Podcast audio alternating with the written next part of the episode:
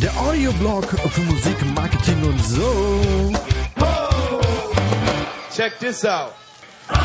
Herzlich willkommen zum Supported Local Bands Podcast. Heute schon die Folge 47. Unfassbar. Ich freue mich weg. Und ähm, heute, ich komme mal direkt zur Sache, heute geht es um das Thema Websites. Da gab es einige Fragen von euch. Unter anderem, braucht man eigentlich noch eine Website heutzutage? Und wenn ja, was soll drauf sein? Und wenn nein, was gibt's denn da für Alternativen?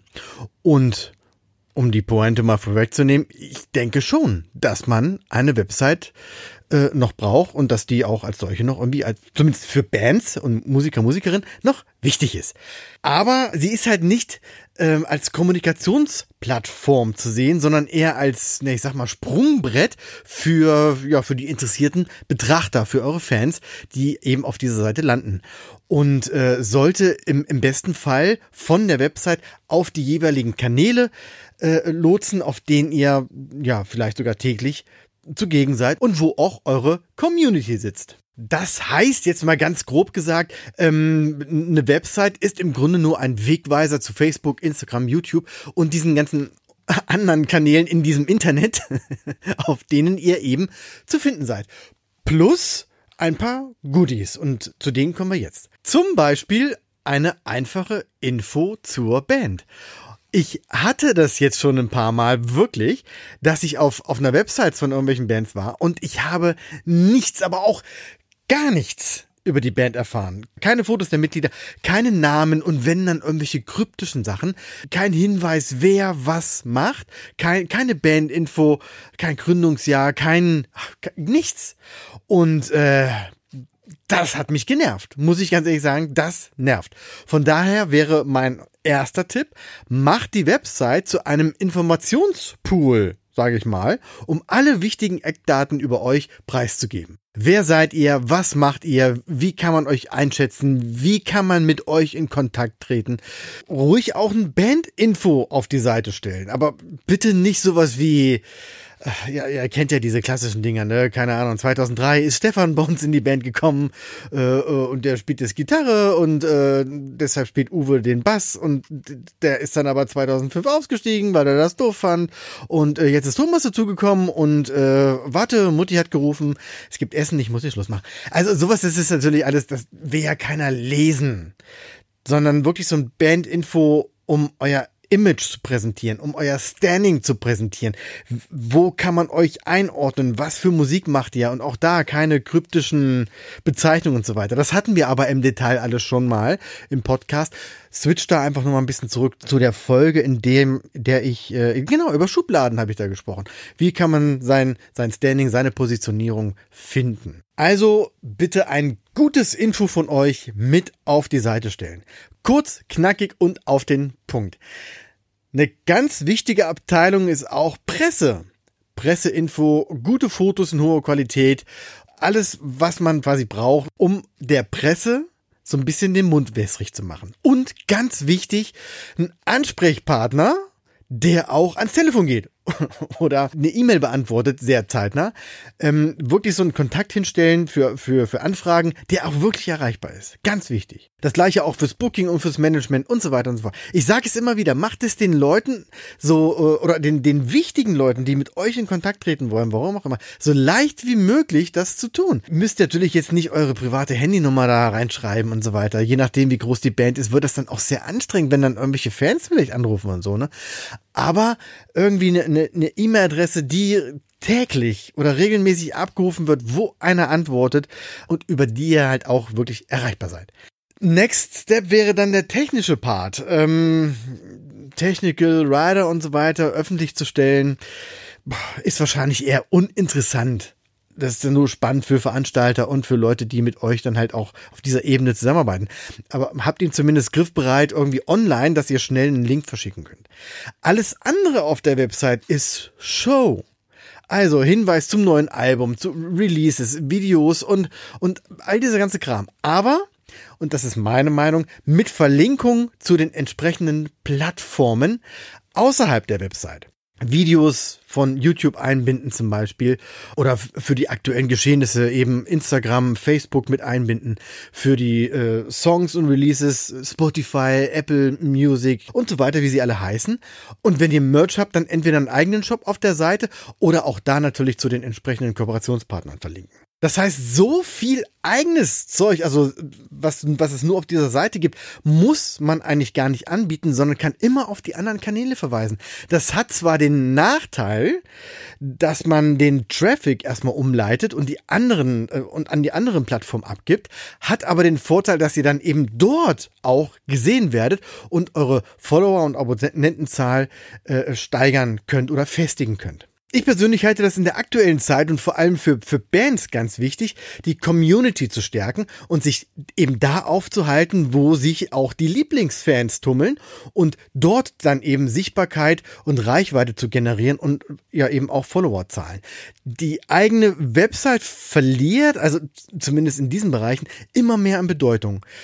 Trotzdem würde ich sie halt nicht ganz abschalten, aber eben als, als, ja, als Sprungbrett, habe ich schon gesagt, Sprungbrett nehmen, um eure anderen Kanäle zu füttern, Leute dahin zu lotsen und dann eben entsprechend äh, da die Basis zu stärken. Ja, und was Websites an sich betrifft, ja, prüft einfach mal euer eigenes Surfverhalten. Also wie oft geht ihr auf eine Website eurer Lieblingsband zum Beispiel? Und wenn ihr da seid, was genau sucht ihr und was erwartet ihr auch von dieser Seite? Und was bekommt ihr dann am Ende? Und da reflektiert einfach mal euer eigenes Verhalten und versucht das auf eure Website dann umzuswitchen. Bei einem Shop ist es wieder etwas anders. Ähm, aber der wird von außen auch anders wahrgenommen. Ähm, was so dieses Tagesgeschäft betrifft, da, da tummeln sich halt die meisten für den normalen Content, sage ich mal, in den entsprechenden Kanälen, Instagram, Facebook und so weiter. Und ähm, ich würde mal fast behaupten, niemand geht jetzt wirklich täglich auf eure Website, um dort, ähm, ich sage jetzt mal, ein aktuelles Bild aus dem Proberaum zu sehen oder so. Das muss halt schon durch den Feed laufen und das müsst ihr da ablegen, wo die Leute sich auch aufhalten. Bei einem Shop ist das ein bisschen andersrum. Da ist es schon okay, wenn man von Facebook dorthin geleitet wird. Also genau der, der, der andersrumme Weg. um dann halt dort was zu bestellen. Facebook und Instagram sind natürlich tolle Hilfen und haben halt gute Tools und Möglichkeiten, den eigenen Shop dort einzubinden und das wird auch immer besser. Und natürlich kann man das auch in einem Posting machen. Also man postet jetzt ein Shirt und ne, das hat natürlich schon was damit zu tun, die Community dort anzusprechen. Aber der Wegweiser geht dann halt eben direkt auf die Website, auf euren Shop, um dort natürlich auch zum, zum Kaufen zu animieren welche Rolle eure eigene und aktuelle Website bei euren Fans spielt, das könnt ihr ja eigentlich so ziemlich schnell am, am Traffic messen. Ähm, also wie viele Besucher habt ihr und äh, wo kommen die her, auf welchen Unterseiten waren sie, wie lange haben sie sich da aufgehalten, was haben sie sich angeguckt, was haben sie gemacht äh, im Shop, was haben sie gekauft und so weiter und so fort. Das kann man alles mit diversen Analytic-Tools ablesen und dann entsprechend äh, drauf eingehen und die Website dahingehend so ein bisschen verbiegen. Das kann man dann wiederum mit den Insights der Social Media Kanäle abgleichen, um dann ein Gesamtbild zu bekommen, wer wann wie was von euren Fans macht. Also ich fasse kurz zusammen, Website ja, aber mehr als Basis für die Verlinkung zu den anderen Kanälen und als Infopool für Fans, Presse und natürlich auch Veranstalter. Und wenn ihr einen Shop habt, dann dient die Website natürlich auch als Verkaufsplattform oder dient dann wiederum ebenfalls als Wegweiser, äh, falls ihr mit diversen Anbietern, Shop-Anbietern zusammenarbeitet oder ähm, externe Dienstleister habt, die für euch zum Beispiel T-Shirts produzieren und die dann in eurem Namen versenden. Wie man seine Fans dann stattdessen auf Instagram und so bei Laune hält, das erfahrt ihr auch hier im Podcast natürlich. Zum Beispiel in den Folgen 26 und 28, ist schon ganz schön lange her, in denen ich ziemlich viel über Instagram erzählt habe. Also, glaube ich, zweimal eine halbe Stunde. Das ist schon eine Menge Futter. Als kleine Hausaufgabe gebe ich euch mal ein Gedankenspiel mit. Und zwar überlegt mal, ob eine eigene Facebook-Gruppe zu euch passt. Wenn ihr schon eine habt, super, dann schreibt mir doch mal euer Feedback dazu. Und wenn ihr noch keine habt, denkt da mal drüber nach. Wichtig ist dabei immer die Frage, ob eure Fans auf Facebook sind, natürlich, Frage Nummer eins, und wie aktiv sie dort agieren. Aber in diesem ganzen Getümmel von Facebook und der Schnelligkeit, äh, mit der man quasi im Feed mit Informationen zugeballert wird, ist so eine eigene Facebook-Gruppe schon eine schöne Möglichkeit, sich intensiv mit seinen Fans zu beschäftigen. Hier könnt ihr dann exklusiven äh, Content posten und dann ähm, auch sehr nah am Fan kommunizieren. Die, die Gruppenpostings werden von Facebook auch nicht nur durch den Feed geschossen, sondern nochmal separat als, als Nachricht oder als, als Benachrichtigung quasi an den Follower geschickt, sodass die Chance größer ist, dass die Leute, die es wirklich interessiert und die in dieser Gruppe sind, auch alles von euch mitbekommen. Ich habe mich mit einigen Bands schon unterhalten, die das schon machen und wirklich ausschließlich gutes Feedback bekommen, weil da diese Fannähe absolut stattfindet. Ihr habt quasi einen direkten Draht zu den Fans innerhalb dieser Gruppe. Die Fans fühlen sich da wohl aufgehoben und äh, die haben halt alle Spaß daran, darüber zu diskutieren, über euer neues Album zu sprechen. Oder ihr könnt irgendwelche Umfragen machen. Zum Beispiel, da bleiben wir mal beim Merchandise, diverse T-Shirt-Motive in die Gruppe stellen und äh, die Fans entscheiden lassen, was sie selber oder was sie am besten finden und so weiter und so fort. Ja, oder auch exklusive, exklusive Links für diese Gruppe, um Content zu bekommen, den andere halt nicht sehen. Also das ist, da sind die Möglichkeiten äh, schier unendlich. Vielleicht gehe ich da nochmal in der extra Folge nochmal drauf ein. Äh, aber ich glaube, ihr habt von, von der Idee her schon verstanden. Es geht natürlich wieder um Mehrwert. Und wenn eure Fans, eure Lieblingsfans auf Facebook sind und dort, dort auch aktiv sind, dann probiert das doch mal aus mit so einer Facebook-Gruppe.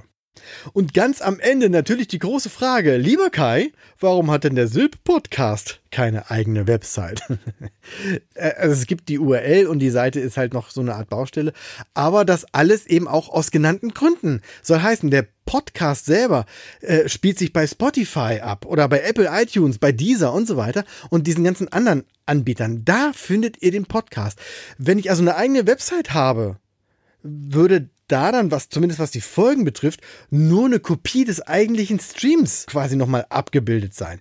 Da ihr selber aber bei Spotify seid oder bei Apple Music, iTunes, bei dieser oder was weiß ich was, ist es doch Quatsch, jetzt nochmal die, die, das ganze Kram nochmal irgendwo anders abzubilden, weil nämlich auch Spotify zum Beispiel, weiß ich ganz genau, und Apple Podcast auch, kann man auch hören, wenn man da kein Konto hat, wenn man da nicht registriert ist.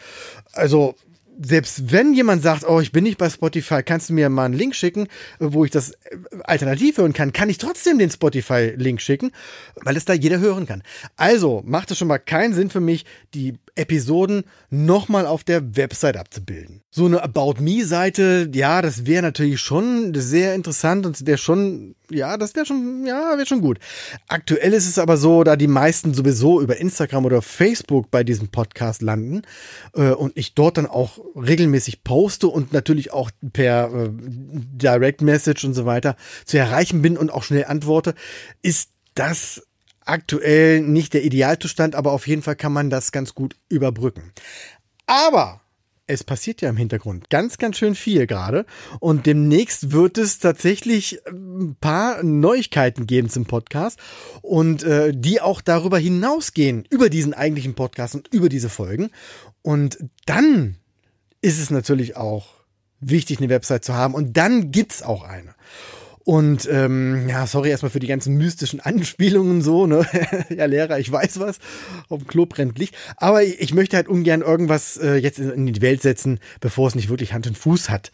Deshalb kann ich erstmal nur so mystisch sagen, also demnächst passiert da einiges und ich bin da schon hier so gespannt, was ihr dazu sagt. Und ähm, na gut, schnell mal Themenwechsel hier. Was die Facebook-Gruppe betrifft, so gibt es tatsächlich schon eine für den Sylt-Podcast. Und ähm, ja, ich bin da einfach mal ganz offen und transparent. Die habe ich sehr lange brach liegen lassen. Wer den Podcast von Folge 1 verfolgt, der weiß natürlich, dass so diese ganze Sylp-Story dahinter auch sich sehr lange hingezogen hat und vieles irgendwie ja, lange brach lag und ganz viel Staub angesetzt hat. Und das betrifft natürlich auch diese Facebook-Gruppe. Aber wenn ihr diese Folge jetzt in diesem Moment hört, dann bin ich gerade dabei, da einmal feucht durchzuwischen und vielleicht die Wände neu zu streichen und so. Ihr könnt euch also gerne jetzt schon mal dort anmelden, ist ja nur ein Klick. Die Freigabe erfolgt dann sehr zeitnah, denn bald ist da wieder Action und bald gibt's da wieder genau das, was ich gerade gesagt habe. Also exklusive Podcast-Inhalte, äh, Hintergrundinfos, Abstimmungen und so weiter und so fort. Da könnt ihr euch dann auch mit direktem Bezug zum Podcast einbringen und Fragen stellen. Zum einen dann in dieser kleinen Community, die sich da bilden wird, aber zum anderen auch mit, mit mir, mit Icke jetzt so, war, äh, der natürlich auch dann regelmäßig da mitschreibt und euch bisschen mit an die Hand nimmt. Uns nicht auch an die Hand nehmen lässt, weil das ist ja auch ganz wichtig, euer Feedback. Ihr müsst dann nicht mehr irgendeine E-Mail schreiben irgendwo hin, sondern in dieser Gruppe wird dann ganz viel besprochen. Man kann es mit der Community abstimmen, ein bisschen diskutieren und daraus dann ja so ein Gesamtkunstwerk basteln. Also ich habe da äh, ich habe da richtig Bock drauf. Aktuell sind da so 40, 50 Leute drin. Es sind also noch ein paar Plätze frei.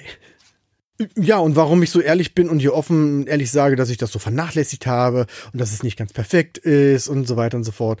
Äh, das ist ganz einfach. Ich will euch damit zeigen, dass auch ich jetzt nicht jeder große Zampano bin, der immer alles perfekt kann.